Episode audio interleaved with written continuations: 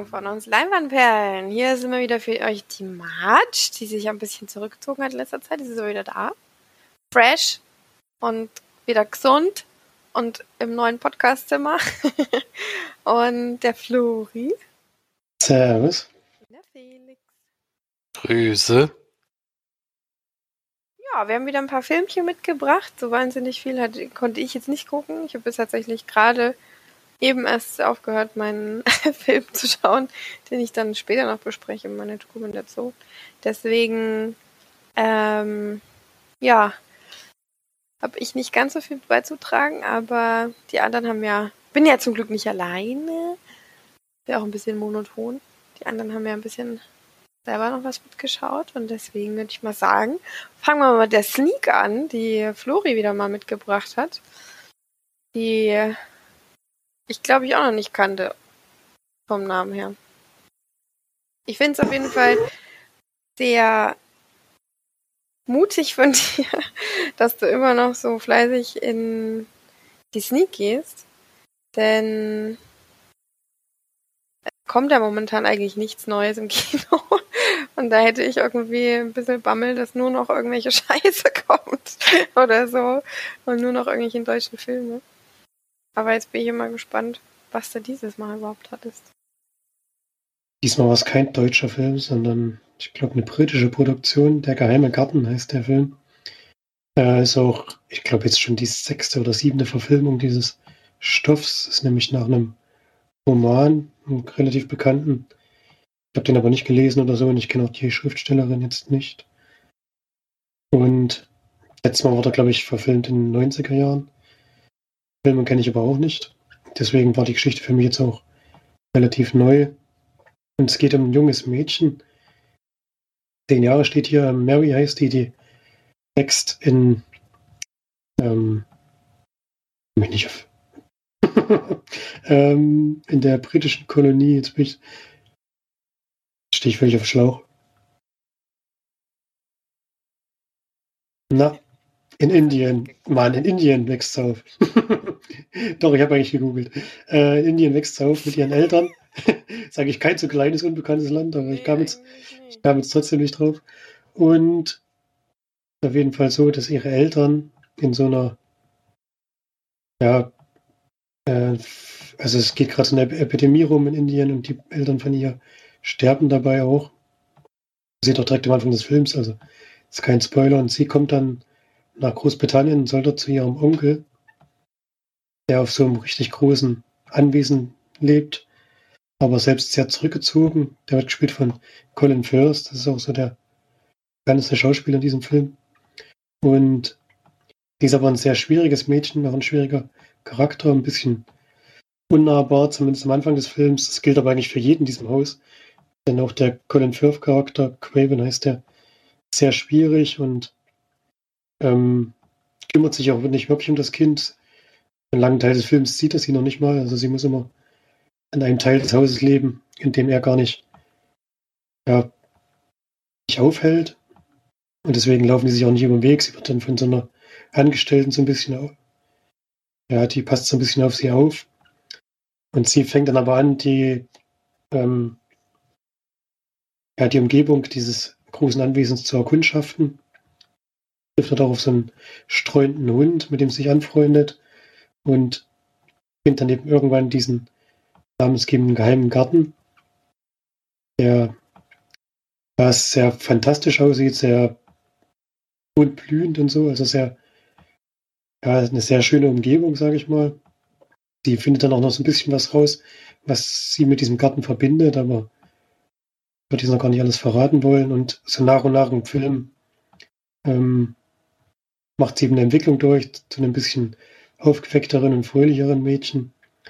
Trifft dann auch noch auf zwei ähm, Jungs, die in ihrem Alter sind und wie sie da jetzt auf die trifft und wie das zusammenhängt, wie gesagt, will ich noch gar nicht vorwegnehmen, denn ich kannte die Geschichte ja noch nicht. Meine Freundin war dabei, die hat diesen Film aus den 90ern gesehen. Die kannte also die ganze Story schon. Und ja, ist eben so ein bisschen so ein fantastischer Film, der ist ja auch von den Produzenten von Harry Potter. Merkt man vielleicht auch ein bisschen, es geht jetzt nicht um Magie oder so, aber merkt es vielleicht so ein bisschen an, an der Art und Weise, wie die Geschichte erzählt wird. Alles, ja, wie gesagt, ein bisschen fantastisch, ein bisschen in sehr bunten, sehr schönen Farben und ja, mir hat der Film trotzdem nicht so sehr gut gefallen. Ich fand es einfach überladen größtenteils. Auch die Entwicklung des Mädchens, das ging alles viel zu schnell. Das war für mich nicht nachvollziehbar, wie die von so einem sehr unsympathischen, von so einer unsympathischen jungen Göre, sage ich jetzt mal, dann doch zu so einer aufgeweckten jungen Dame innerhalb von sehr kurzer Zeit werden sollte. Das den Film jetzt nicht so abgekauft und mir war es eben dann doch zu bunt und zu, ja, zu sehr überinszeniert und hat mir nicht so gefallen. Hab auch gehört, dass der alte Film, genauso wie der Roman, das nicht so machen. Da wird das alles viel ruhiger und zurückhaltender erzählt und auch inszeniert und das macht der Film ja halt gar nicht. Das war mir dann einfach zu viel und zu, zu bunt, wie gesagt. Und hat es meinen Geschmack nicht so getroffen. Gibt bestimmt viele, denen wird das gefallen, aber für mich war es nicht unbedingt was. Ganz auch stellenweise ziemlich langweilig. Also in der Mitte passiert wirklich nicht viel. Da schleppt man sich so ein bisschen durch den Film durch und von mir also keine große Empfehlung. Kann dem auch nur vier von zehn Leinwandperlen geben. Und wird dann vielleicht doch eher versuchen, nochmal die alte Filme zu schauen, die da wirklich einen anderen Weg geht. Habe ich da ein bisschen mehr Interesse dran, als diesen Film noch weiterempfehlen oder selber nochmal schauen würde. Also leider, jetzt hätte was werden können. Also am Anfang habe ich gedacht, geht wirklich gut los und ist alles nachvollziehbar am Anfang. Aber leider der Film das am Ende nicht einhalten, was er vielleicht am Anfang so ein bisschen verspricht. Wie lange ging er denn? Er geht gar nicht so lang, 100 Minuten genau. Steht hier, ja. Das passt auch. Mhm. Also jetzt nicht zu lang. Trotzdem hängt halt in der Mitte ganz schön durch. Hm. Schade. Aber nächste Woche gibt es eine neue Sneak. ich habe auch keine Angst davor. Also ich muss auch sagen, jetzt seit weniger Filme kommen, hat jetzt nicht wirklich mehr bessere oder schlechtere Filme als vorher. Also ich glaube nicht, dass es jetzt irgendeinen Einfluss darauf hatte. Klar kriegt man mal einen deutschen Film mehr, aber da ist jetzt auch nicht jeder furchtbar oder so. Das, das wäre auch schlimm. Das wäre wirklich schlimm. Hm, ja, davon hatte ich jetzt noch nichts gehört. Also die Geschichte kommt mir irgendwie bekannt vor, vielleicht kann ich da doch schon mal irgendwie. Es klingt am Anfang auch ein bisschen an wie Pans Labyrinth. ja, ja, das, ich habe auch ich hab zu meiner Freundin gesagt, also jeder Film, der so eine Geschichte hat, muss ich mit Pans Labyrinth mit mir vergleichen und da kackt er halt, kackt er halt völlig ab. auch wenn es ein bisschen unfair ist, weil es natürlich schon ein bisschen anders erzählt ist. Es, ja, es spielt doch nicht in so einer dramatischen Zeit wie bei Pans Labyrinth. Deswegen kam er mir jetzt auch nicht wirklich gruselig vor. Nee, der ist nicht, nein, der ist auch nicht gruselig. Was gruselig ist vielleicht der Onkel, der so ein bisschen. Ja, aber selbst das. Also. Eigentlich ist er nicht gruselig. Ja. Naja, Felix, hast du davon schon mal einen Film geschaut? Klingt ja irgendwie ein bisschen so, als würde dir das vielleicht gefallen. Ja, ich habe den auf jeden Fall auf meiner Liste und ich hoffe, dass der hier ins Kino kommt, denn dann würde ich ihn mir sogar angucken, auch wenn jetzt Fleur nicht so begeistert war. Ähm, so Märchengeschichten haben mir immer ganz gefallen. Es beruht ja auch auf einem Roman, der ein Klassiker ist. Vielleicht ist die Filmumsetzung einfach nicht so wahnsinnig gut gelungen, aber wenn er hier kommt, würde ich schon mal ins örtliche Kino gehen. Das sollte man ja sowieso unterstützen, nicht wahr? So gut wie es geht. Manchmal geht's leider nicht. Bei manchen Filmen jedenfalls. Hm. Ja, ähm. Flori hat uns eine Hausaufgabe aufgegeben. Ich habe sogar noch einen Kinofilm, aber. Ach so. Ja, dann mach erstmal den Kinofilm, das hattest du vorher nicht gesagt. Habe ich vergessen. Ja, das stimmt. Äh, wir haben wir haben auch das Programm Kino hier in Tübingen unterstützt. Wir haben einen Film geschaut, den ich bei Kino Plus gehört hatte. Der fand, klingt interessant. Ein Drama, deswegen, ich mag immer Dramen. Niemals, selten, manchmal, immer heißt er. Auch ein bisschen ungewöhnlicher Filmtitel. Und es geht um Autumn, eine junge Dame, 17 Jahre alt, spielt von Sidney Flanagan. Die kannte ich jetzt noch nicht, also sowieso die ganzen Schauspieler in dem Film sind mir alle unbekannt. Und sie ähm, bekommt am Anfang des Films mit, dass sie schwanger ist und entschließt sich eben, dass sie dieses Kind nicht äh, austragen möchte, sondern eine Abtreibung vornehmen will. Kommt dabei aber dann äh, Problem in ihrem Bundesstaat, ist das nur erlaubt, wenn die Eltern zustimmen, was sie auf keinen Fall möchte. Und deswegen muss sie ähm, nach New York reisen. Und in New York ist es wohl möglich, auch ohne Einwilligung der Eltern als Minderjährige eben diese Abtreibung vorzunehmen. Und sie reist dann dorthin mit ihrer Cousine, ist das, glaube ich.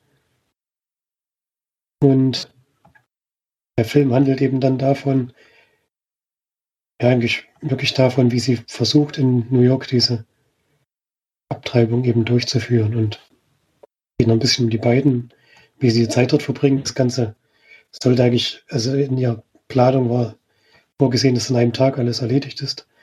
Funktioniert dann aber nicht und die beiden müssen noch versuchen, in New York ein bisschen die Zeit rumzubringen und dabei sieht man die beiden dann noch. Aber eigentliche Thema des Films ist wirklich diese, dieser Versuch der Abtreibung, den sie gerne vornehmen will. Ähm, der Film lässt, das ist jetzt hoffentlich kein Spoiler, also der Film lässt offen, wer jetzt der Vater ist.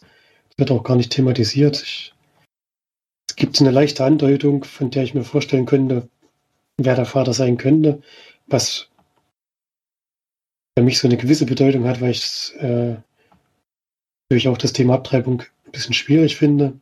Ich würde jetzt aber auch nicht sagen, dass man das nicht machen darf oder so, denn es gibt, glaube ich, immer Gründe, warum man jetzt ein Kind nicht austragen möchte oder vielleicht auch gar nicht in der Lage fühlt, das Kind auszutragen. Deswegen würde ich jetzt nicht sagen, dass, dass sowas gar nicht geht. Aber für mich wird es halt immer nur, wird es halt immer nur eine absolute Ausnahmesituation akzeptieren, sage ich jetzt mal. Und ich glaube, dass die in dem Film einfach gegeben ist, auch wenn sie nicht thematisiert wurde. Zumindest habe ich das so verstanden. Und ansonsten ist der Film wirklich sehr, sehr ruhig erzählt, sehr, wirklich sehr, sehr zurückhaltend inszeniert, ganz stark auf den beiden Hauptcharakteren. Ver verfolgt die wirklich die ganze Zeit, vor allem die Hauptdarstellerin. Die ist eben relativ unsympathisch. Das hat es mir ein bisschen schwer gemacht, richtig in den Film reinzukommen. Wie gesagt, ich konnte zwar irgendwo nachvollziehen, warum sie das macht, aber sie ist einfach auch relativ undankbar anderen Menschen gegenüber. Das macht es dann wirklich schwierig, sie irgendwie sympathisch zu finden. Selbst die Leute, die ihr helfen wollen, selbst die stößt sie gerne mal vor den Kopf und so. Und das fand ich dann ein bisschen schwierig, weil, weil es schon Leute in ihrem Umfeld gibt und auch, wenn sie dann in New York ist, gibt es Leute, die versuchen ihr zu helfen und die ist dann mal ein bisschen, ja, weiß nicht, wie ich es beschreiben soll, ein bisschen zart undankbar und gibt eben nichts zurück von dem, was sie bekommt. Und fand ich ein bisschen schade, aber die Rolle ist eben so geschrieben, deswegen war jetzt für dich halt ein bisschen unnötig. Man hätte es jetzt nicht unbedingt so abweisen und kalt darstellen müssen. Aber es ist vielleicht auch der Situation geschuldet, in der sie sich da diesen Moment befunden hat. Ansonsten fand ich den Film wirklich gut. Also sehr gut gespielt. Gutes Drehbuch und wie dieser Moment aufgelöst wird, ist auch sehr, sehr, ja, wie gesagt, sehr zurückhaltend. An einer guten Stelle den Schlusspunkt gesetzt, fand ich. Und würde den schon weiterempfehlen. Also wer solche Dramen mag, so wie ich, der kann da wirklich bedenkenlos reingehen. Und gibt dem Film siebeneinhalb von zehn Leimanperlen. Und schon eine Empfehlung für Leute, die mit dem Genre was anfangen können.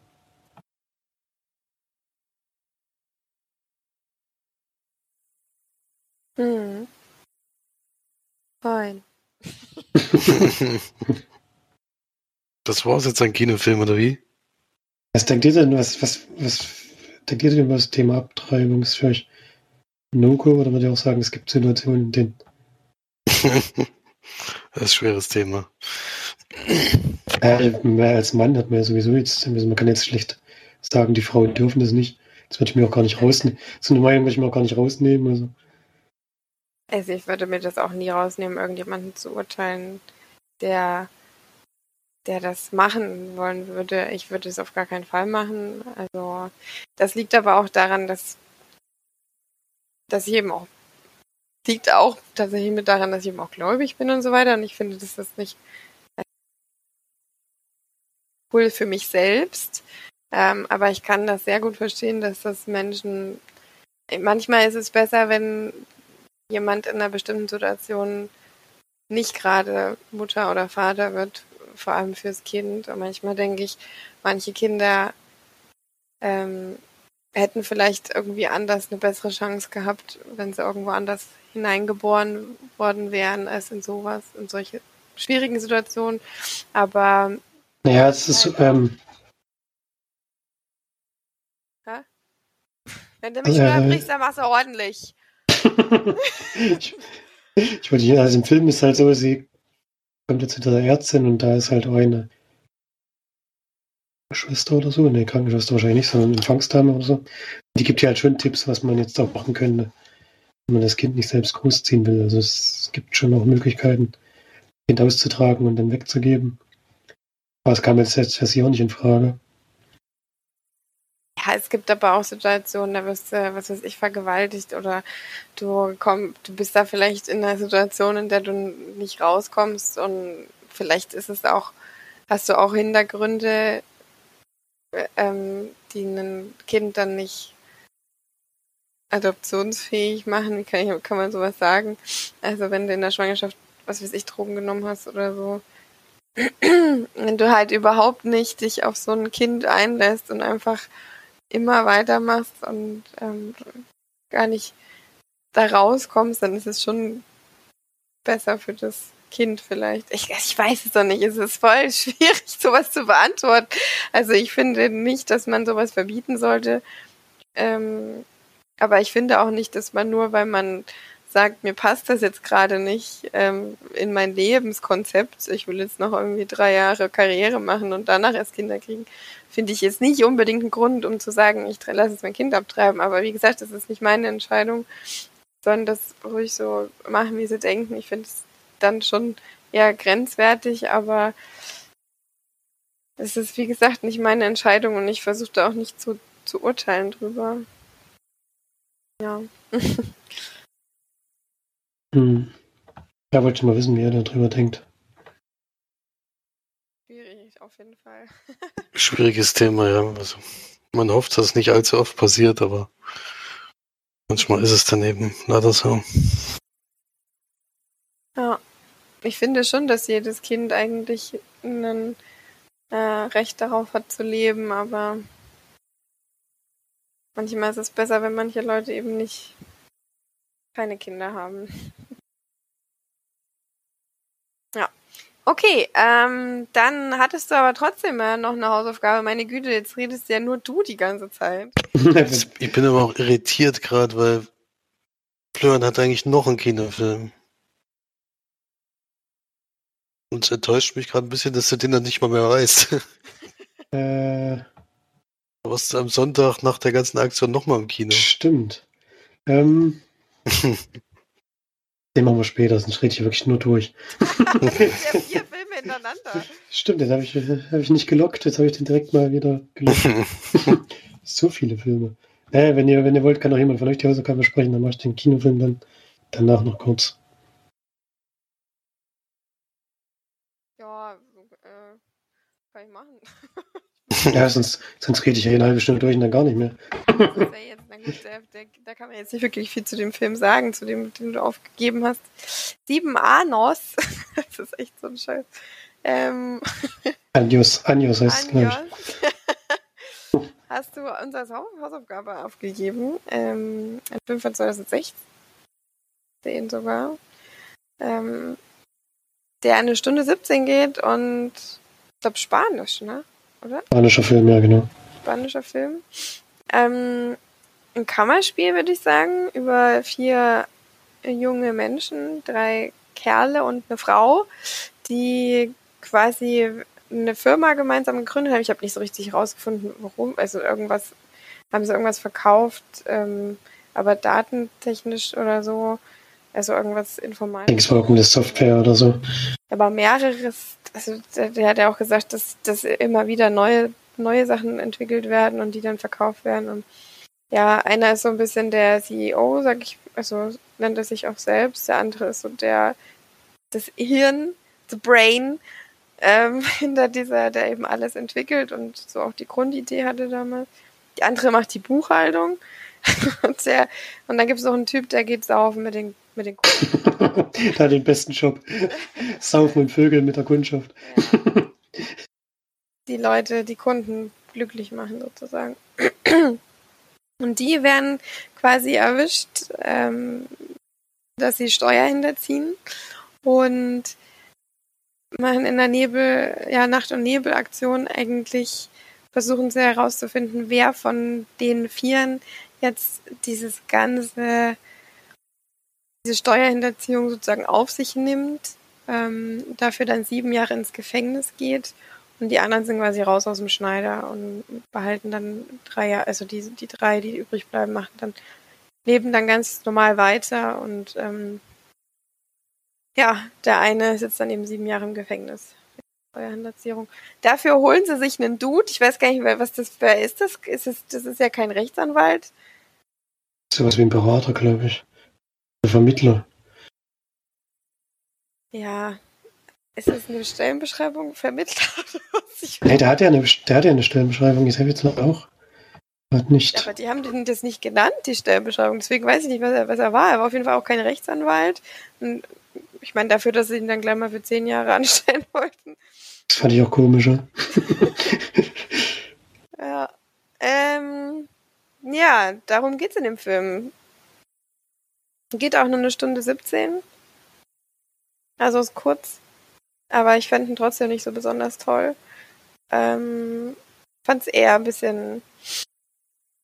Also ich fand, die waren alle sehr klischeehaft, die Figuren. Sehr, ähm, also sehr unsympathisch. Ich fand alle unsympathisch im Film. Also.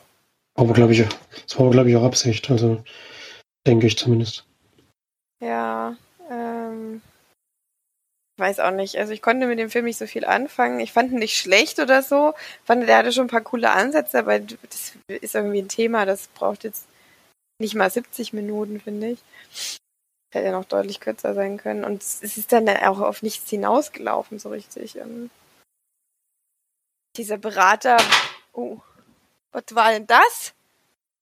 Ist etwas hinabgefallen. Ähm, der Berater war auch völlig überflüssig. Er hätten sie überhaupt nicht gebraucht. Einer einmal hat er noch eine Boggy-Aktion gemacht und hat auch, wollte er noch gehen. ich auch gedacht, ey, so im Kindergarten. Nee, aber das fand ich, ähm, fand ich okay. Den Film war jetzt nichts besonders Tolles. Bin mal gespannt, was ihr dazu zu sagen habt. Ich hier schon so negativ einsteige. Ja, wundert mich etwas die Bewertung, muss ich sagen. Ähm, denn ich sehe das komplett anders auf jeden Fall. War einer der besten Filme, die ich dieses Jahr gesehen habe. Und wenn es nicht so klischeehafte Charaktere gewesen wären, die, das ist wirklich ein gerechtfertiger Kritikpunkt, ähm, dass die Leute, den war von Anfang an klar, was das für Leute sind und so hat sich dann am Ende auch herausgestellt. Wenn das nicht gewesen wäre, wäre sogar ein 10 von 10 Film für mich gewesen. Weil ich fand die 70 Minuten waren, fand ich sehr interessant und sehr gut gemacht. Von als Kammerspiel hat das super funktioniert. Ähm, und gebe deswegen 9 von 10. okay, krass. Ich suche dieses Jahr Schrott aus, aber ich suche auf Filme, was die Felix dann auf einmal begeistern. Hat mir diese schon mal. Äh, ich bin da so ein bisschen mittendrin, habe ich das Gefühl. Mir hat der Film schon gefallen. Also auch wie das alles aufgebaut wurde. Dieser Vermittler da, das stimmt, der ist ein bisschen überflüssig, aber wenn er jetzt nicht dabei wäre, man sieht nur die vier, würde vielleicht auch irgendwas fehlen, hat so ein bisschen der Druck von außen fehlen. Das er ist auf genau das gleiche hinausgelaufen. Er auf genau das gleiche hinausgelaufen. Der, der hat nur zweimal irgendwelche Phrasen in den Raum geworfen und das war's. Ja, aber sie haben ja nur gesagt, dass der, er hat ja nur die Regeln aufgestellt für das Gespräch und die haben ja nur gesagt, dass sie sich schon stundenlang drum streiten, nicht einig werden. Also im Endeffekt haben sie ihn schon gebraucht. Den aber nicht wegen ihm dann auf den auf das Ende hin Nee, das sollte er. Das war, das ja, nicht, war ja nicht hat- seine Aufgabe. hat ja Ja, gesagt. Das war ja seine Aufgabe. Er hat ja ges- also er hat ja gesagt, er entscheidet nicht, aber ihr müsst entscheiden. Und eigentlich Ja. war es seine Aufgabe, die dahin zu leiten, aber damit hat er überhaupt nichts zu tun. Ey, es ist ja, war ja, es ist nur me- meine Ansicht. Also ich fand ihn. Also ich fand schon, dass er genau den, den Weg gezeigt hat, den sie gehen müssen, um das zu entscheiden. Aber gut. Ja, Flori war bei seiner. Ja, ich fand's schon auch gut gemacht, auf jeden Fall. Die Gespräche und so. Klassen Stereotypen leider. Aber du brauchst wahrscheinlich auch dann vier so unterschiedliche Charaktere, um das irgendwie aufzubauen. Dass sie dann so ein bisschen Abziehbilder waren, das fand ich auch schade. Aber insgesamt hat's mir schon gefallen. Und ja, es ist Kammerspiele mag ich sowieso eigentlich ge- ganz gerne. Wenn wir wirklich auch im Theater aufführen, dieses Stück. Und ein bisschen schade fand ich, wie es aufgelöst wurde, ohne da jetzt zu viel zu verraten, aber weiß ich nicht genau, warum sie es dann ganz am Ende so gemacht haben. Ähm, kann jetzt nicht mehr dazu sagen. Aber, aber das, ja, wie gesagt, fand ich ein bisschen schade und unnötig. Man hätte es dann ruhig auch so durchziehen können, wie es eigentlich angedeutet wurde, sag ich mal. Und gibt dem Film deswegen sieben von zehn Leinwandperlen und mir hat schon Spaß gemacht. Und wie gesagt, 70 Minuten, also ist keine verlorene Zeit. Ja, ich gebe da 5 von 10 Lemon War da nicht so. Ne, macht ja nichts. Wie gesagt, drei verschiedene Meinungen ist doch gut. Kann sich jeder sein eigenes Urteil bilden. Ich glaube, ich habe auch, äh, ich müsste vielleicht solche Filme eher mal im, im Original gucken mit Untertiteln, weil ich denke, dass äh, viel, also auch in der Synchro irgendwie nicht so richtig rüberkommt, weil ich denke, dass vieles irgendwie gesagt wird, um es zu füllen, weil ich glaube, dass die deutlich mehr reden, also mehr Mundbewegungen machen, als wir jetzt in Deutschland machen würden. Und dann kommen immer so komische, so komische, so komische Worte irgendwie noch, die irgendwie nicht so 100% dazu passen. Also weiß nicht, ob euch das auch aufgefallen ist, aber ähm, war, es, das fällt mir irgendwie auf, dass das gerade bei solchen Sprachen, die so viel und so schnell reden, dass mir das dann doch schon deutlich auch mehr auffällt, als wenn es wenn es Englisch ist beispielsweise. ich nicht, ob ich das da ähnlich geht. Aber ja. Es ist vor allem sehr schwierig, das wahrscheinlich dann das Synchro irgendwie hinzubasteln, dass es überhaupt irgendwie passt. Hm. Wenn es einfach vom, von der Geschwindigkeit und so die Sprachen überhaupt nicht zusammenpassen. Ne? Das ist dann ganz schön zu rudern, dass du es irgendwie aufeinander bringst. Hm. Na gut, dann hau mal deinen letzten Kinofilm noch raus, den du vergessen hast. Ja, den kann, den kann ich relativ kurz machen, weil Felix den letzte Woche schon besprochen hat. Ich habe auch Persisch stundenlang geschaut. Ein Film, ich weiß gar nicht, wer den gedreht hat, also war eine internationale Produktion, aber mit Lars Eidinger in einer der Hauptrollen, den ich ja sehr mag, und noch ein junger Franzose, glaube ich. Sein Name jetzt Magst du sie? Ja, das höre ich jetzt zum ersten Mal. auch, den mag ich auch. Also ich habe den jetzt erst, kenne jetzt nicht alle seine Rollen, aber wenn ich den in letzter Zeit gesehen habe, hat er mir eigentlich immer gut, sehr gut gefallen. Und worum geht's überhaupt? Ähm, wir sind in der NS-Zeit und es werden gerade ein paar jüdische Männer, die irgendwo, äh, die sie irgendwo gefangen genommen haben, in ein Lager gebracht, ähm, in so ein Arbeitslager. Und beziehungsweise es stimmt gar nicht, sondern die Leute, die, auf, äh, die sie aufgesammelt haben, die werden auf dem Weg sogar einfach irgendwo niedergemetzelt. Also kommen gar nicht mehr in dem Lager an. Und einer dieser jungen Männer, die dort gefangen genommen wurden, gibt sich als Perser aus. Ich weiß gar nicht warum, wie auf die Idee, ach so, wegen dem Buch, genau. Bekommt ein persisches Buch geschenkt und sagt dann eben, er ist Perser und zufällig ähm, möchte in dem Arbeitslager, an das sie unterwegs sind, ähm, ein Kommandant gerne Persisch lernen. Und hat wohl auch eine Belohnung dafür ausgesetzt, dass jemand ihm einen Perser bringt, der ihm die Sprache beibringen kann. Problem ist nur, dass der junge Mann ist natürlich kein Perser und kann kein einziges Wort Persisch. Und kommt dann in dieses Lager rein, seine einzige Überlebenschance ist eben, dem Kommandant irgendeine Sprache beizubringen, die wie Persisch klingt.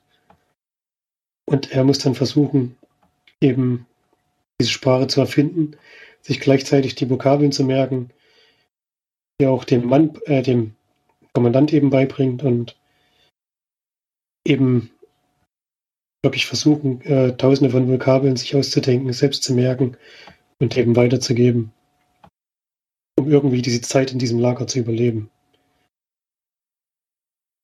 Ähm, der Film beruht irgendwie lose, glaube ich, auf wahren Ereignissen. Also es wird das bestimmt nicht genauso abgelaufen, wie es jetzt im Film gezeigt wird, aber das muss auch nicht sein, dass es eben dann nacherzählt.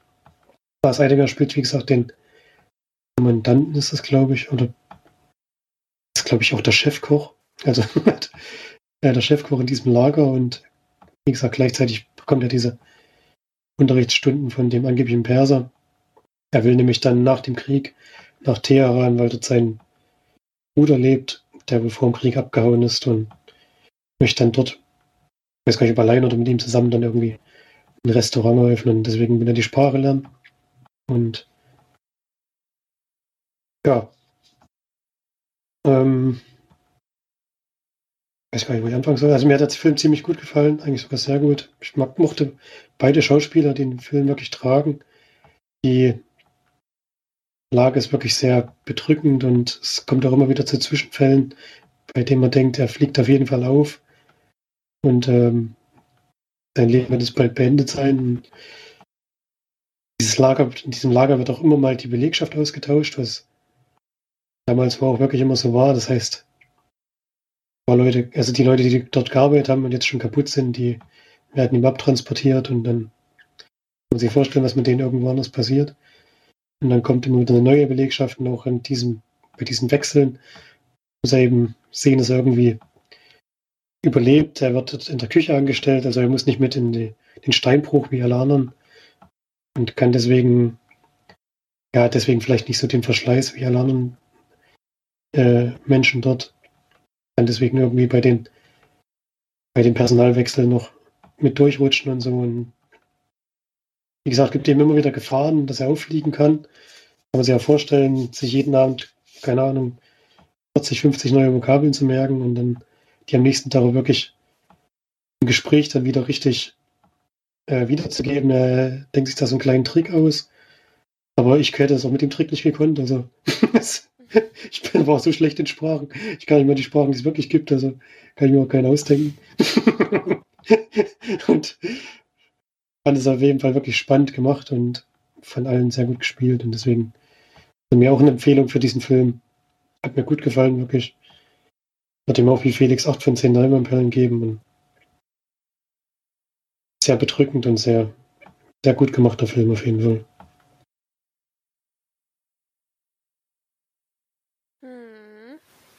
Ja, den würde ich vielleicht auch nochmal gucken, aber ich weiß nicht, ob ich da ins Kino gehen soll. Dann sitze ich da noch alleine oder so und gucke mir den irgendwie. Weil mal wen findet man schon noch, der heutzutage solche Filme mit einem schauen will. naja, ähm, vielleicht ja doch noch irgendwann. Na gut, Felix, was hast du denn überhaupt noch so geschaut? Du hast ja jetzt auch nicht so viel gesagt. So viel habe ich auch gar nicht gesehen diese Woche. Ähm, ich war ja noch mal im Kino zum Beispiel gewesen, allerdings einen Film, den ich schon gesehen und besprochen habe. Aber ich kann schon mal sagen, dass Tenet auch für unseren Vater was war. Also der war sehr begeistert. Also hätte ich auch nicht erwartet, dass er so euphorisch ist. Also ähm, das hat ihm sehr, sehr gut gefallen. Vor allem die Actionsequenzen waren, haben ihn sehr beeindruckt. Ja. Deswegen auch da nochmal eine Empfehlung für diesen Film. Und ich habe zu Hause noch was geguckt. Äh, ein Horrorfilm, den ich schon länger auf der Liste hatte, noch nie gesehen habe, von 2008. Ähm, äh, der heißt Possession. Die Angst stirbt nie. Die Untertitel sind aber so kreativ, muss ich sagen. Ich weiß gar nicht, wie oft es den schon gegeben hat, aber in dem Fall ist es so, dass äh, eine junge Dame äh, schon seit längerem mit jemandem verheiratet ist. Äh, die junge Dame wird gespielt von Sarah Michelle Geller. Also damals noch in allen möglichen Horrorfilmen besetzt. Inzwischen taucht sie, taucht sie nicht mehr so oft auf. Und dem, sein Bruder kommt gerade aus dem Gefängnis und dadurch, dass der kein Zuhause gerade hat, äh, kommt er bei denen unter, ist allerdings relativ aggressiv und die Frau hat sogar ein bisschen Angst vor ihm, dass sie sagt, also da müsste eigentlich demnächst wieder ausziehen am besten. Ähm, und dann ist es so, dass der, also dass es zu Streitigkeiten kommt und der Bruder äh, versucht eben mit dem Auto das den Bundesstaat zu wechseln, was ein Problem darstellt, denn er darf es nicht äh, nach den Auflagen, nachdem er aus dem Gefängnis gekommen ist und sein Bruder fährt ihm hinterher, treffen aber irgendwann aufeinander und dann, ähm, also die Autos kommen sich entgegen und es ist aber so, dass sie dann sogar frontal zusammenprallen und tatsächlich beide ins Koma fallen. Und es wacht nur einer auf, und zwar der böse Bruder sozusagen.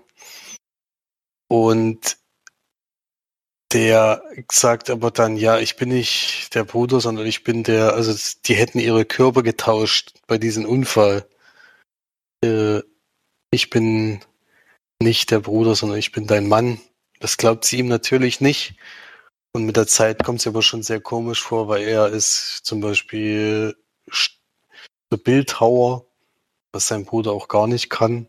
Das macht er dann einfach weiter auf einmal.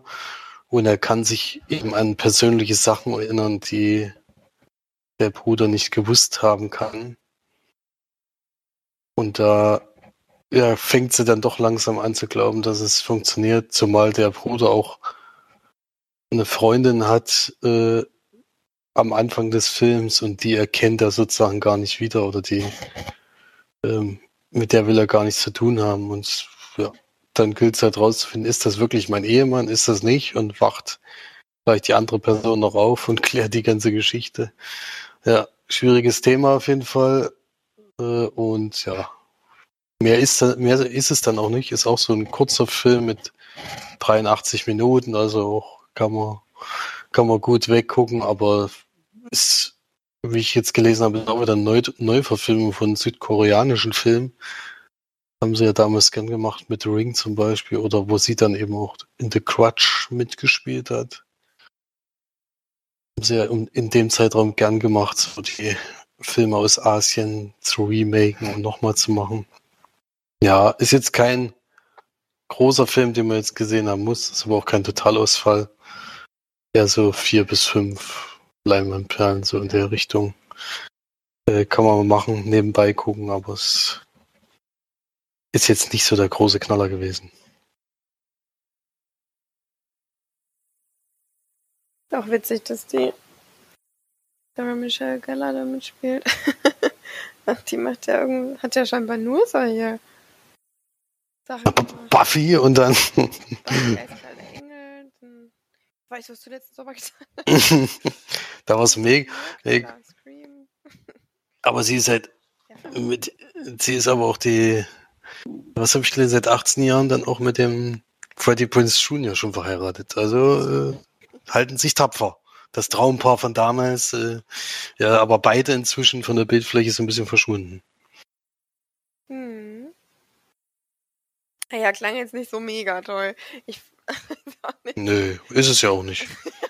Also mega toll ist was anderes, aber es ist Horror würde ich jetzt auch nicht unbedingt bezeichnen. Äh, weiß nicht, warum der in der Kategorie Horrorfilm dabei war. Sah vom Bild her ganz nett aus und ich habe gedacht, na jetzt die 83 Minuten, die kann man sich jetzt mal reinziehen. Und ich habe es ja auch durchgehalten. Also nicht so, dass ich zwischendurch den Gedanken hatte, das auszuschalten. Ist ganz nett. Ganz nett, sehr schön. Ja, ähm, ich habe letzte Woche, da ich, wenn, immer wenn ich krank werde, oder Erkältung habe und dann ja mal ein bisschen länger am Bett liege, komischerweise ich immer das Bedürfnis habe, mir Romcoms anzuschauen, habe ich mir gestern letzte Woche tatsächlich mal Trennung mit Hindernissen angeguckt, den ich noch gar nicht kannte. The Breakup mit Jennifer Aniston und Vince Vaughn. Und ähm, ja, der geht eine Stunde 46, ist einfach eine wirklich sehr lustige und lockere ähm, Romanze, die man sehr einfach mal weggucken kann. Es geht eigentlich darum, dass Vince Vaughn Jennifer Aniston kennenlernt bei einem Baseballspiel oder so. Und schon alleine die, also dafür hat es sich eigentlich schon gelohnt, den zu gucken, den Film, halt der wirklich so gut anfängt und so lustig, weil der sie eben sieht und sie gut findet und sie einfach nur permanent voll labert. bis sie dann doch mit ihm redet und sich dann also zwar immer sagt, nee, nee, ich bin hier mit jemand anderem, ich habe keinen Bock, mich mit dir zu treffen oder so, weil er einfach permanent immer weiter redet, bis sie sich dann scheinbar doch rumkriegen lässt und sie dann eine Beziehung führen. Das wird dann in so im Vorspann quasi in so ein paar Bildern immer wieder ähm, dargestellt.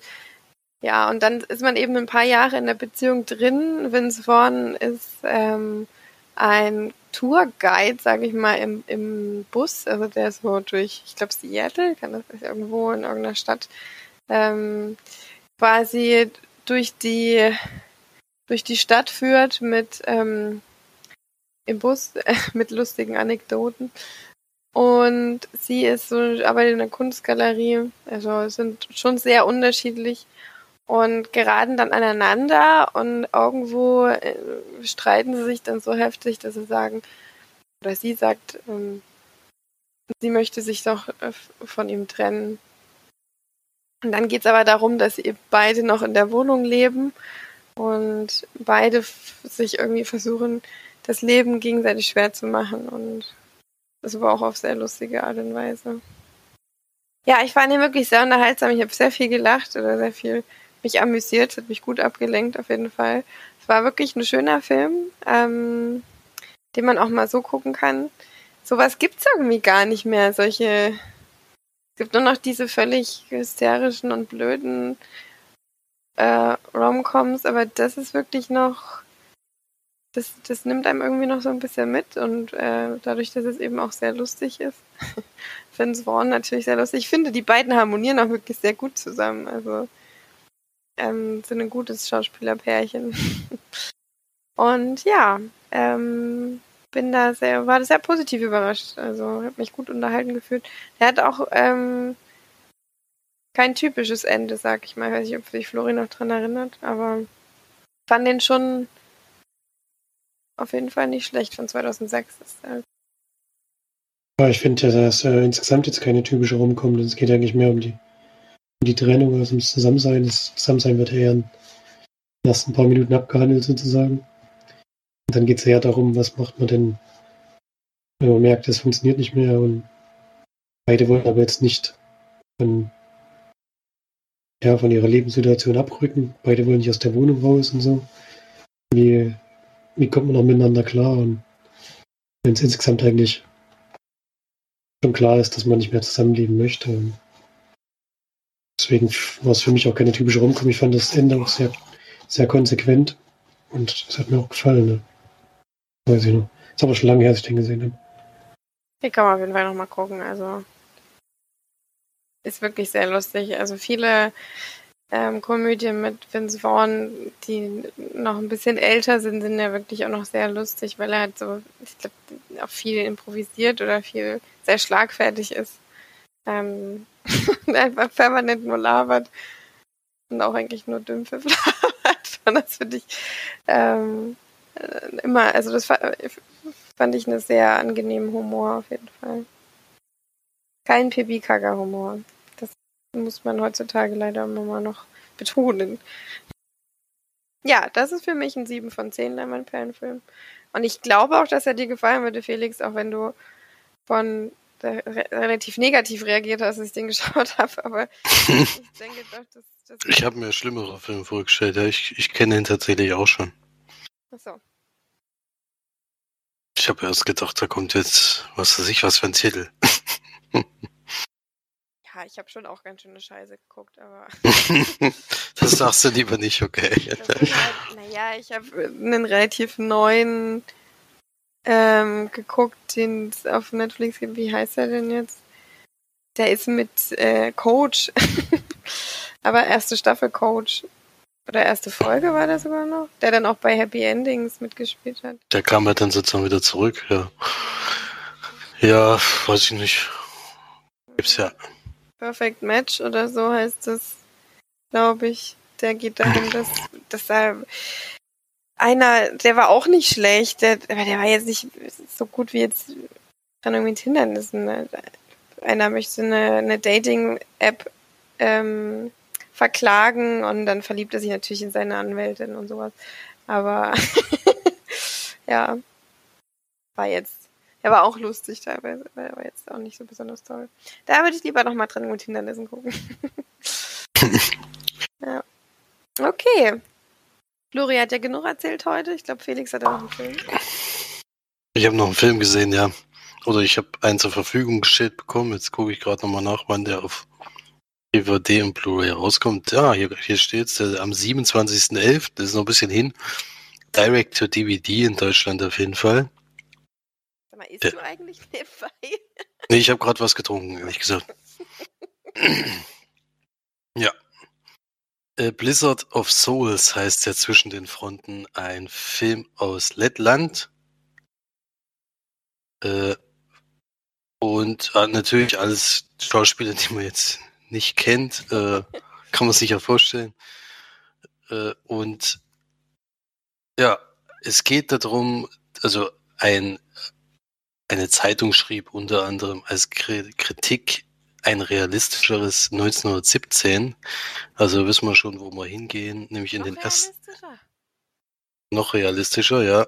Nämlich 1915 in dem Fall, aber so heißt der Film nicht, sondern da spielt der Film ähm, der Erste Weltkrieg erreicht Lettland und das deutsche Heer marschiert ein.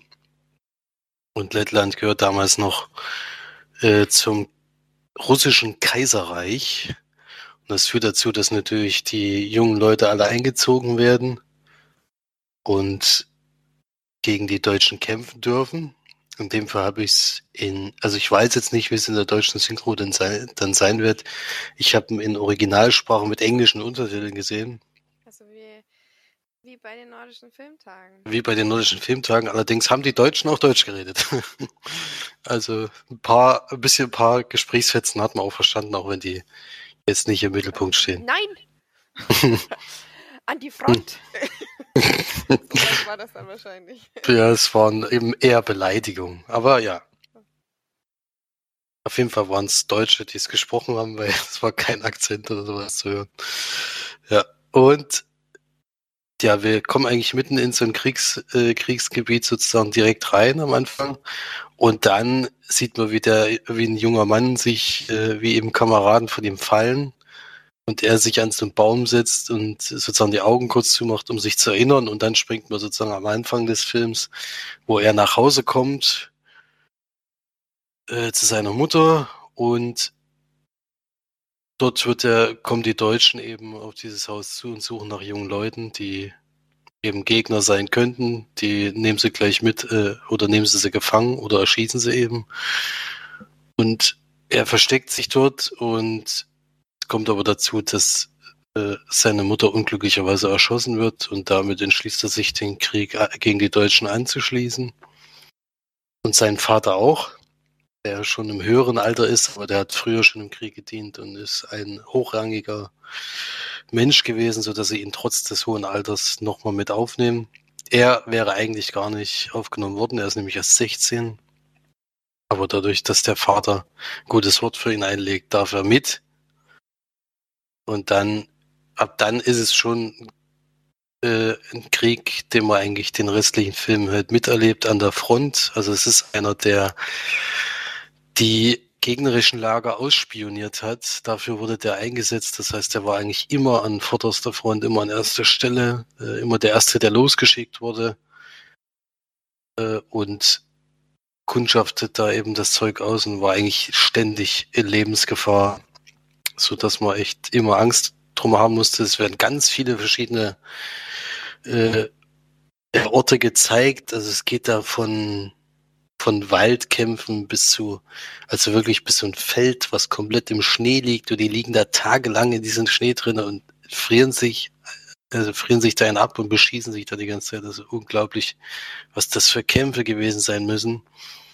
Und da sind halt dann auch Szenen drin, wo man dann wieder mitkriegt, äh, also man weiß ja allgemein, wie sinnlos oder wie schlimm Krieg ist, aber da äh, ist zum Beispiel ein, ein äh, Flugzeugangriff, den sie einleiten gegen die Deutschen und ein deutsches Flugzeug wirft eine Bombe zu früh ab. Also es an so einer Stelle da zu sterben, sozusagen, weil die eigenen Leute einen sozusagen mit einer Bombe bewerfen, ist wirklich, äh, ist wirklich heftig und da kommen halt auch solche Sachen wie, dass sie äh, so Gasgranaten eingesetzt haben und sowas mit so giftigen Zeug und so. Oh, das war so heftig. Also ist sehr harter Tobak, der Film, aber ich wusste jetzt am Anfang noch gar nichts, auf was ich mich da einlasse, aber die, die Szenen an sich sind schon sehr beeindruckend, muss man sagen. Und dadurch, dass man keinen Schauspieler kennt, ist man da auch völlig unbefangen da. Äh, auch der Hauptcharakter ist jetzt auch nicht der Übersympath, dass man jetzt die ganze Zeit, ähm, man kriegt einfach nur mit, äh,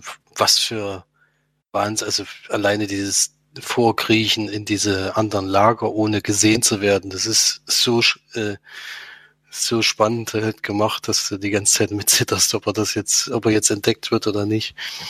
Ja, beruht dabei auf einem Buch von einem, der damals wirklich an der Front äh, immer mitgekämpft, also mitgekämpft hat, also auf dein, dem seinen Tatsachen berichten, die er danach aufgeschrieben hat. Das Buch ist 1930 erschienen und war in Lettland aber verboten, weil da nämlich die, die Russen wieder die Oberhand hatten und die wollten nicht, dass dieses, äh, diese Tatsachenberichte bekannt werden, denn es ist dann so, dass dann das gegen Ende umschwenkt und die Russen tatsächlich auch noch Eingriff auf äh, Lettland nehmen wollen, denn Lettland will die Unabhängigkeit nach diesem Ersten Weltkrieg und das wollen die Russen aber wiederum nicht. Und da gibt es sozusagen direkt im Anschluss an diesen Ersten Weltkrieg gibt es nochmal einen Bürgerkrieg, in dem die kämpfen müssen. Also wirklich äh, grausam, auch wie viele Menschen da sterben. Es steht auch am Ende da. Ich will jetzt keine Zahl sagen, aber es ist äh, es ist wirklich äh, ein Großteil der Bevölkerung, der, der das nicht überlebt hat. Und das ist echt heftig. Also da muss man schon, muss man schon sagen, wenn man von einem Krieg in den anderen geht, nur um, sein, um seine Unabhängigkeit äh, zu erreichen, das ist schon, muss man erstmal schon. Lettland war dann, wie gesagt, ein paar Jahre, also ab 1918 äh, waren sie dann unabhängig, aber nur ein paar Jahre. Dann kam ich glaube, sogar bis zum Zweiten Weltkrieg. Und dann haben es die Russen sozusagen wieder ein bisschen übernommen und dann erst seit 1990 wieder unabhängig. Also es hat dann sehr lange gedauert, bis sie wieder für sich waren. Ich glaube 1990 habe ich gelesen. Ich habe nämlich dann die Geschichte noch mal ein bisschen nachgelesen, weil das die, die kannte ich natürlich jetzt selber auch nicht. Äh, ja, sehr äh, bedrückend, das Ganze sich anzugucken. Ähm, ja, wie sinnlos Krieg ist, wie sinnlos halt Leute sterben, wie gesagt, also an welchen Punkten und alles und wie schnell es da eben vorbei sein kann. Ja, also kein Film für äh, abends mal schnell äh, was Schönes gucken und vielleicht lachen oder sowas, also da gibt's nichts zu lachen. Ob das jetzt realistischer war als 1917, möchte ich jetzt nicht beurteilen. Aber es hat mich ähnlich dolle mitgenommen. Ähm, hat auch also bis, er ist jetzt noch nicht so wahnsinnig in wahnsinnig vielen Ländern gelaufen. Ich habe den jetzt schon weit vorab gesehen, aber in Lettland zum Beispiel ist er natürlich in den Kinos gelaufen und sowas. Und der hat bei IMDB eine Durchschnittswerte von 8,6, was wahnsinnig hoch ist, aber das ist natürlich mit Vorsicht zu genießen, weil das ähm, ja, das ist ja noch sind ja noch sozusagen die Landsleute, die es wahrscheinlich bis jetzt gesehen haben. Ich weiß nicht, wo der jetzt überall schon veröffentlicht wurde, aber der wird bis jetzt sehr gut bewertet.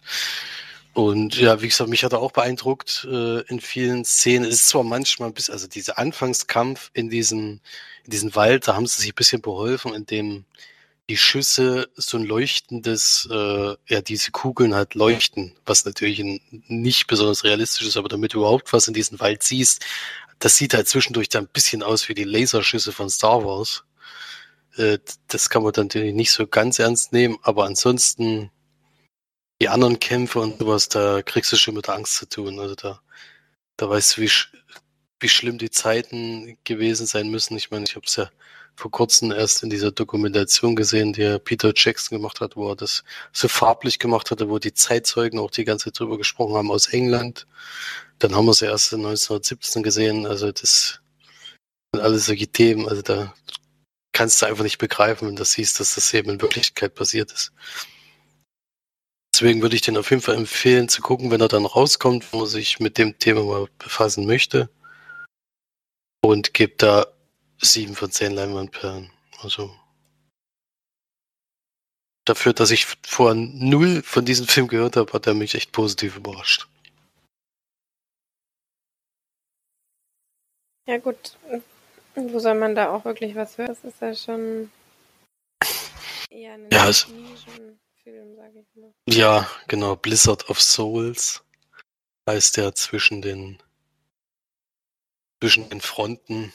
Und wie gesagt, DVD-Start ist erst der 27.11., also ist noch ein ganzes Stück hin. Ja. Kann man auf jeden Fall mal gucken.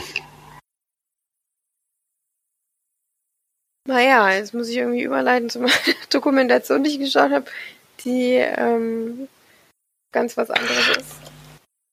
Denn ich habe mir Expedition Happiness angeschaut. Und habt ihr vielleicht schon gehört, ein Film, der ähnlich ist wie Weit, Weit.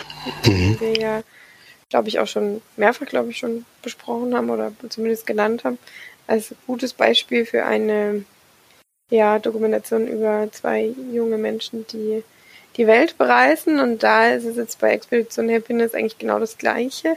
Nur, dass es nicht nur zwei junge Menschen sind, sondern auch ein Hundi. Das hat den Film natürlich aufgewertet für mich. das gab es bei den anderen beiden nicht. Ähm, und die beiden sind tatsächlich schon eigentlich viel gereist, ähm, haben ja also der, der Kerle hat mit dem Fahrrad. Der Kerle.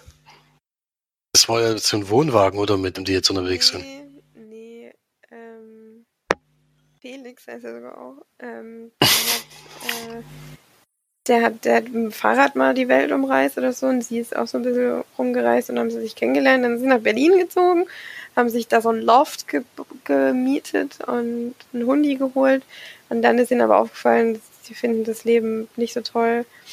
Und haben sich dann einen alten Schulbus in Amerika gekauft, so diese gelben großen, ähm, haben den komplett umgebaut, also alles rausgerissen, dann da wirklich dem da eine Küche reingebaut, haben da eine Dusche hingemacht, die sie sogar gefliest haben, mit so kleinen blauen Fliesen, eine Toilette reingebaut und einen Essigbereich und natürlich zum Schlafen und sowas. Also es ist eigentlich wie ein kleines, wie ein kleines Apartment da drin ist. Ich meine, schon allein, dass sie eine Küche haben, ist schon eigentlich überragend. Ähm, vor allem, wie sie sich dann eben da reingebaut haben. Und ja, fangen dann in ähm, North Carolina, fangen sie an, fahren dann da irgendwie kreuzte quer Richtung, also nach kan also nach, erst nach Kanada durch. Dann, weil die brauchen nämlich irgendwie, glaube ich, 30 Tage Visum oder so. Oder nee, drei, nee, 90 Tage, genau, also drei Monate Visum für Amerika und das brauchen die wirklich fast komplett, um den Bus auszubauen. Deswegen fahren sie sofort nach Kanada, von dort nach Alaska und wollen dann von Alaska wieder runter nach Amerika, durch Amerika durch, ähm, nach Mexiko und dann nach Argentinien. Und äh, die, das halt die ganze Zeit mit diesem riesigen Schulbus. Also, die haben gesagt, der ist 13 Meter lang. das ist schon auf jeden Fall für, für zwei Personen, das ist schon, also es ist eigentlich wirklich wie ein kleines Haus, mit dem die da rumfahren. Oder eine kleines, kleine Wohnung. Und ähm, ja, die Doku zeigt dann eben viel, was sie natürlich für Probleme da aufbereitet wird, obwohl man sagen muss, dass das nicht zu vergleichen ist zu dem, was sie bei Weit mitgemacht haben, weil die dann natürlich durch ganz andere Ecken durchgefahren sind. Ich meine, in Mexiko stand da neben dem Bus auch irgendwie mal zwei Panzer, ohne dass die Bescheid gekriegt haben, warum die jetzt neben dem Bus stehen und warum die da jetzt sind. Ähm, das kommt dann irgendwie auch nicht raus und Einmal sind sie auch aus Versehen bei dem größten Drogenbarons in Mexiko zu Hause eingeladen. Und essen mit denen. Also so ein paar brenzliche Situationen haben sie schon dabei, aber sonst eigentlich eher so ein bisschen nervige Sachen, vor allem, weil sie eben, eben immer wieder Visum beantragen müssen. Das muss so unglaublich schwer sein, wenn du dadurch Amerika durchfahren willst, du da ständig sagen, irgendwie beweisen musst, dass du dich da jetzt nicht niederlassen willst, sondern du halt nach diesen 90 Tagen dann auch wieder draußen bist aus dem Land. Ähm, das muss so unglaublich nervig sein, diese ganzen Wiesen da zu beantragen. Und ja, das Schöne an dem Film ist, dass der wahnsinnig viel Natur zeigt, weil er eben scheinbar Dokument, also schon so ein Dokumentarfilmer ist oder so oder sich das zumindest so ein bisschen angeeignet hat. Und man hat wirklich, also das ist wirklich unfassbar schön anzugucken. Die zumindest, also die haben wirklich richtig, richtig tolle ähm, Bilder, die sie da zeigen, vor allem auch von Gegenden, wo wahrscheinlich kein Mensch jemals war, die da einfach mit dem Bus fahren die halt einfach irgendwo hin, wo sie gerade Bock haben. Und das sind so unglaublich schöne Bilder, vor allem eben Alaska, wo ich auch denke, ey, da muss man eigentlich wirklich noch mal hin. Und die Rocky Mountains sind auch unfassbar schön. Also das hätte ich, ich nicht gedacht, dass das so unglaublich schön ist. Und ja, ähm, das, was mir nicht so gefallen hat, ist, dass sie ständig ihre Gesichter in die Kamera halten und dann da irgendwas erzählen. Und vor allem muss ich auch sagen, sie kommen mir so ein bisschen also die intelligentesten sind sie nicht, sag ich klingt übelst, übelst gemein. Aber manchmal denke ich auch so, ey, lieber nix sagen als irgendwie das. So. Ähm, das hat mich teilweise ein bisschen genervt und auch das manchmal haben sie drüber gesprochen und man hat so gedacht, ihr hättet euch mal ein bisschen vorbereiten können, wenn ihr das in so eine Dokumentation reinhaut.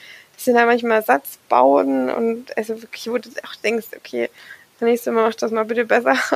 Und ähm, was mir noch sehr aufgefallen ist, sagen sie auch am Anfang, das sind, glaube beide sehr musikalisch, vor allem sie. Und sie hat gesagt, sie nutzt eben auch die Zeit, um ein neues Album zu schreiben. Und ich glaube, dass eigentlich 99 Prozent der Musik, die im Hintergrund läuft, von ihr ist. Und es kommt mir also ein bisschen vor wie, ein, wie so ein Werbevideo für ihre Musik.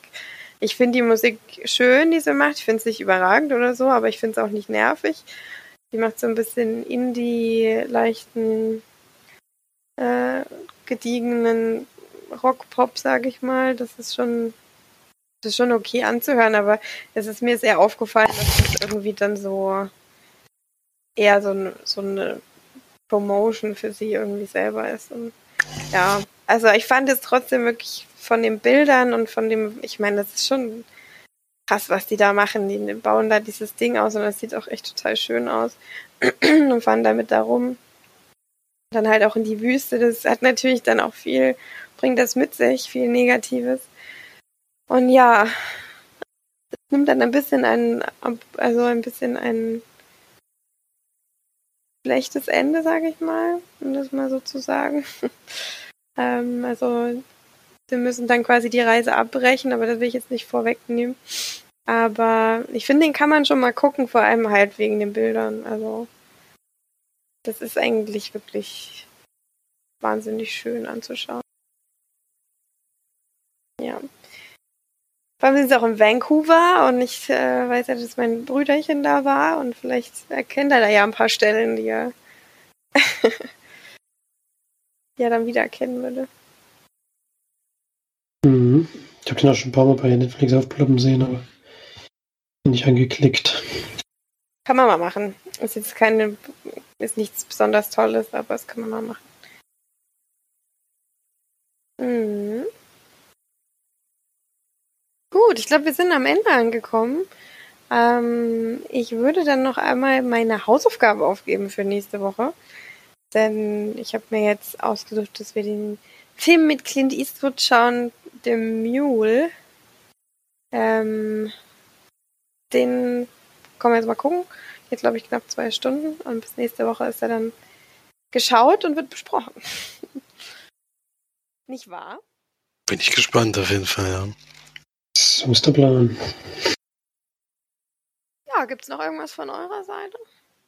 Gibt noch was, ja, es gibt ja noch Gewinnspiele, die laufen. Wir haben ja vorletzte Woche und letzte Woche jeweils zwei Fragen gestellt zum Thema Horrorfilm. Ähm, da kann man auch fleißig noch kommentieren. Da gibt es noch Freikarten zu gewinnen. Das Gewinnspiel läuft noch bis Sonntag. Und wir sind aber auch wieder in der erfreulichen Lage, ein neues Gewinnspiel zu starten. Denn es kommt ein Klassiker zu Halloween wieder ins Kino in einer neuen Abtastung in 4K. Und da habe ich für euch gleich mal ein kleines Quiz, denn ich lese euch nur den Untertitel vor und ihr sagt mir den Filmtitel. Und zwar heißt der Untertitel, wenn in der Hölle kein Platz mehr ist, kommen die Toten auf die Erde zurück. Dawn, Dawn of the Dead. Tatsächlich. Von 1978, Dawn of the Dead. Ich muss Von- zugeben, ich muss zugeben, dass ich schon gehört habe, bis der wiederkommt. Ich wollte sagen, Teil, wie heißt das? Day of the Living Dead? Nee, wie heißt der denn auf Deutsch? Das ist schon, ist schon auch der deutsche Titel gewesen. Nee, den ich jetzt meine. Ach, der Tag der lebenden Toten, wollte ich sagen. ist ja auch Klassiker, oder? ja, ja. Ja, auf jeden Fall. Aber das hier auch von 1978, also wirklich schon. Den will man echt im Kino in 4K gucken. Bin mir da nicht so sicher.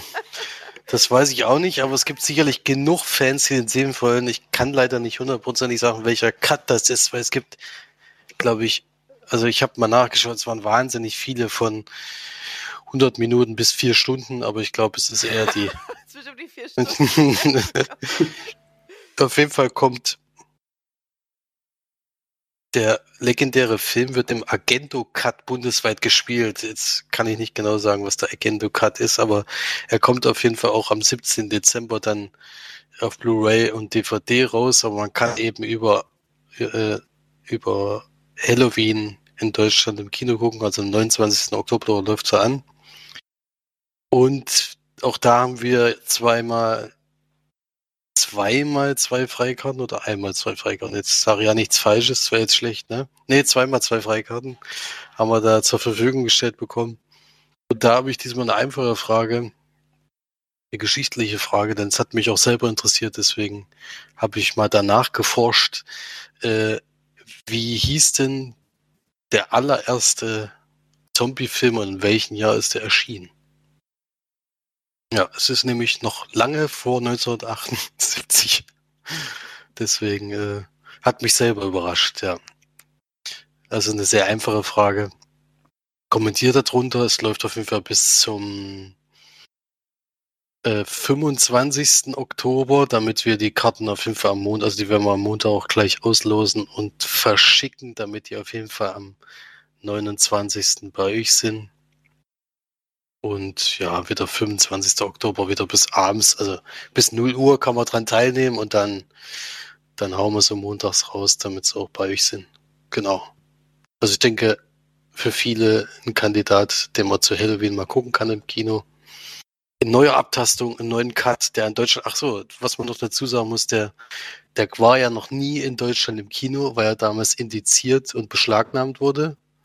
Also es ist jetzt tatsächlich zum allerersten Mal die Möglichkeit, den überhaupt im Kino zu gucken in Deutschland. Das ist auch noch eine Besonderheit, denke ich, die man mal erwähnen kann. Howie. Ja.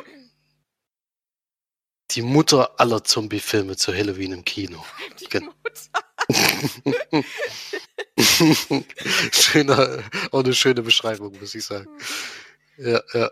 Also bin ich sehr gespannt. Äh, Komischerweise steht ja Zombie Dawn of the Dead, also wahrscheinlich hatte der noch diesen, oh, im Original noch diesen Übertitel da, Zombie, den Deutschland hieß er, glaube ich, immer nur, nur Dawn of the Dead oder vielleicht auch nur das Remake. Das ist ja das, was ich äh, neben dem äh, kenne. Das hat uns ja damals auch ganz gut gefallen. Oder ist mit der Schwangeren, oder auch? Das war auf jeden Fall das im Kaufhaus. Das war. Hm. Kann man auf jeden Fall mal gucken und ja, wie gesagt, teilnehmen und dann habt ihr die Chance, zweimal zwei Freikarten zu gewinnen. Dann macht sowieso kostenlos ins Kino gehen, das lohnt sich auf jeden Fall. Und denkt auf jeden Fall noch an die anderen Gewinnspiele. Die werden dann diesen Montag ausgelost. Na da, dann haut auf jeden Fall schön in die Tasten und äh, lasst schön Kommi da. Und ähm, viel Glück wünsche ich. Und ja, bleibt gesund, geht schön ins Kino und dann haben wir uns nächste Woche. Bis dann. Tschüss. Ciao. Tschüss.